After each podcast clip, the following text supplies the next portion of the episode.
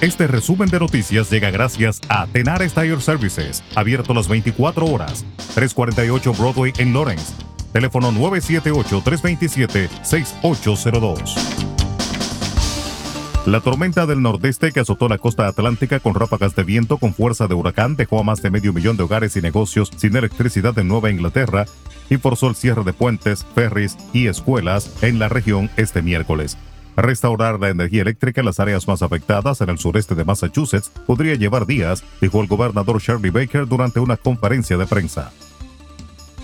En otro orden, los estudiantes y el personal de la gran mayoría de las escuelas de Massachusetts deberán seguir usando mascarillas durante al menos dos meses más.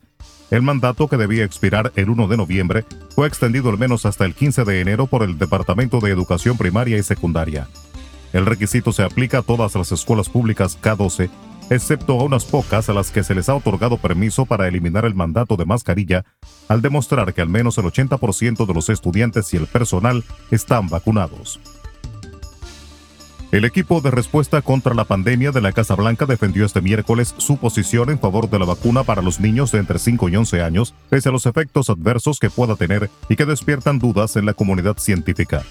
Sin embargo, la Organización Panamericana de la Salud aseguró este miércoles que los niños no constituyen un grupo prioritario para la vacunación contra el COVID-19 en el continente americano y advirtió de que la región todavía tiene un camino largo para inmunizar a los más vulnerables. Durante rueda de prensa, el subdirector de la OPS, Jarves Barbosa, se refirió a las solicitudes de uso de emergencia en menores de edad de las vacunas contra el COVID presentadas por los distintos fabricantes a los países, entre ellos Estados Unidos.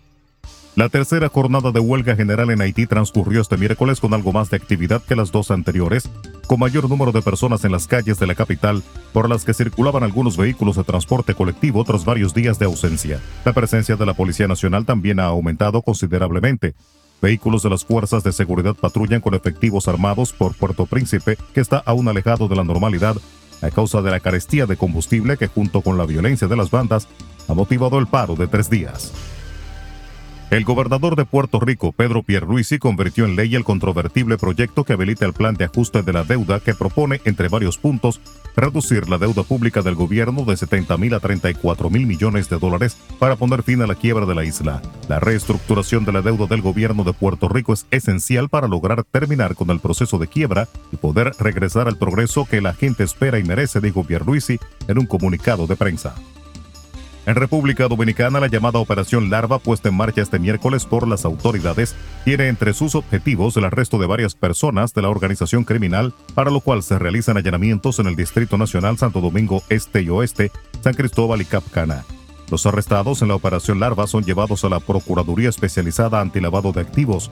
Esta supuesta red de lavado de activos está vinculada a una organización criminal a la que se arrestaron 16 personas al traer desde Colombia en marzo del año pasado una embarcación con 700 paquetes de cocaína clorhidra, según informó la Procuraduría General de la República.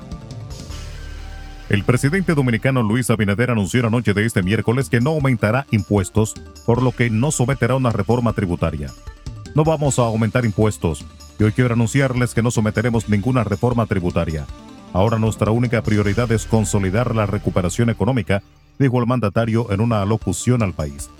Dijo que entre enero y septiembre de 2021 han disminuido un 255% los gastos con respecto al mismo periodo del año anterior en todas las partidas que no afectan directamente al bienestar de los dominicanos, con lo que se ha ahorrado más de 27 mil millones de pesos mencionó que una de las partidas más significativas es la reducción en el gasto de publicidad y propaganda del 70%, al bajar de más de 5.490 millones de pesos durante el periodo anterior a 1.612 millones en este periodo.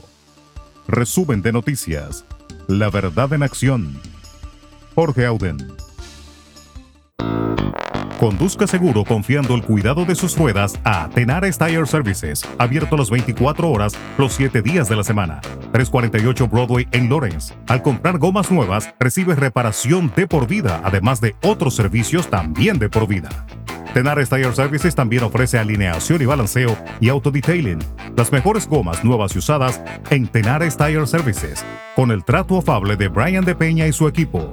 Tenares Tire Services, 348 Broadway en Lawrence. Teléfono 978-327-6802.